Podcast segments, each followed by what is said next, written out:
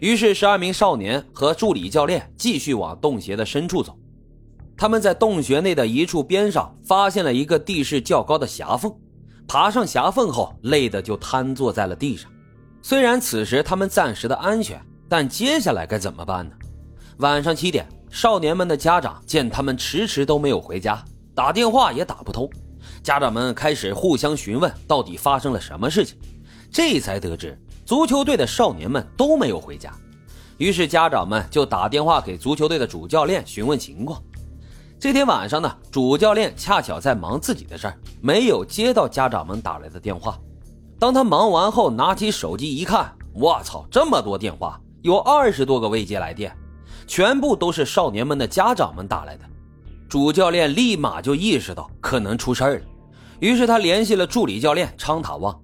然而，无论是助理教练还是少年们，没有一个人能够接听电话的。主教练在询问球队工作人员后，才得知。助理教练带着少年们去了睡美人洞。晚上十点，得知情况后的教练冒着滂沱大雨是赶到了睡美人洞的入口处。只见雨水源源不断的灌进了洞里，导致地上已经泥泞不堪，几乎要趟着水才能前行。主教练在洞口处发现了少年们的自行车和书包。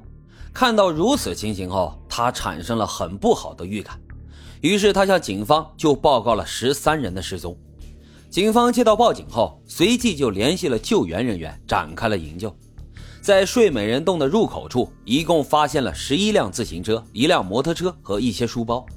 少年们的家长们闻讯后，也是纷纷来到了睡美人洞的洞口，朝着洞里大声地呼喊着自己孩子的名字，希望他们能够平安归来。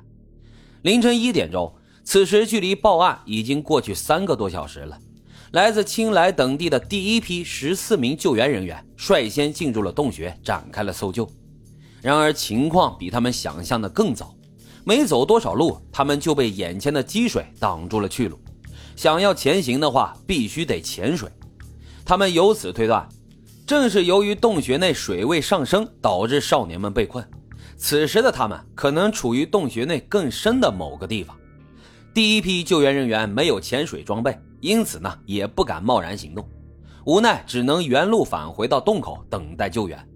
他们出来后表示，洞穴内的水位不仅很高，而且水流湍急，水里呢混合着各种杂质，因此水中的能见度极低，如果强行潜入，很容易发生危险。于是，救援人员找来一个大型的水泵进行抽水。目前正值雨季，虽然救援人员用水泵在不停的抽水。然而，山上的水还是源源不断的流入到洞穴中，使得水泵几乎没有发挥什么效果。接着，救援组找来了一名地下水的工程师，他带着团队进入山中，并找到了山上一些流入洞穴的水源。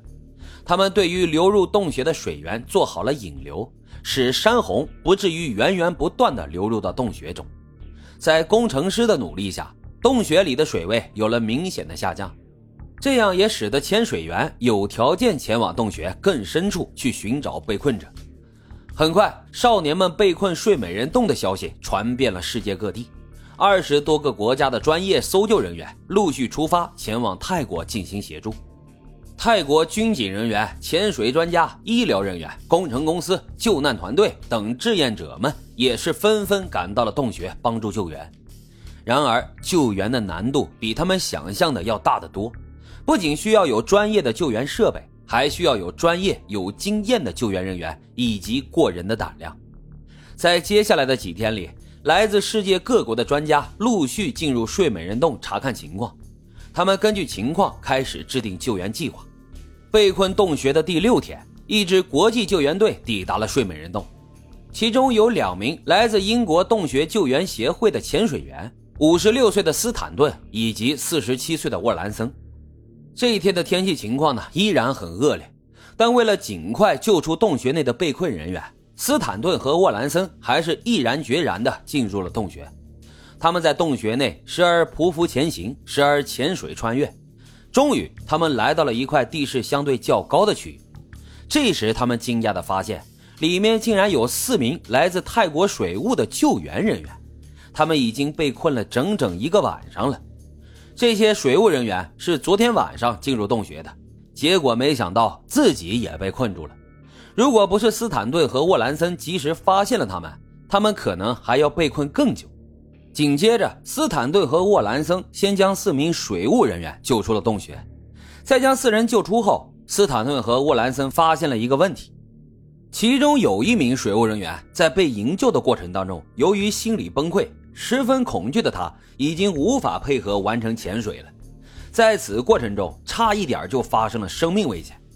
但如果想要离开洞穴，势必就要经历潜水这一关。因此，斯坦顿和沃兰森就认为，如果不采取一些措施，使被困多日的少年们心情保持平稳的话，恐怕将会更难的将他们救出来。为了解决这个问题，斯坦顿和沃兰森找到了既会洞穴潜水又是麻醉师的哈里斯。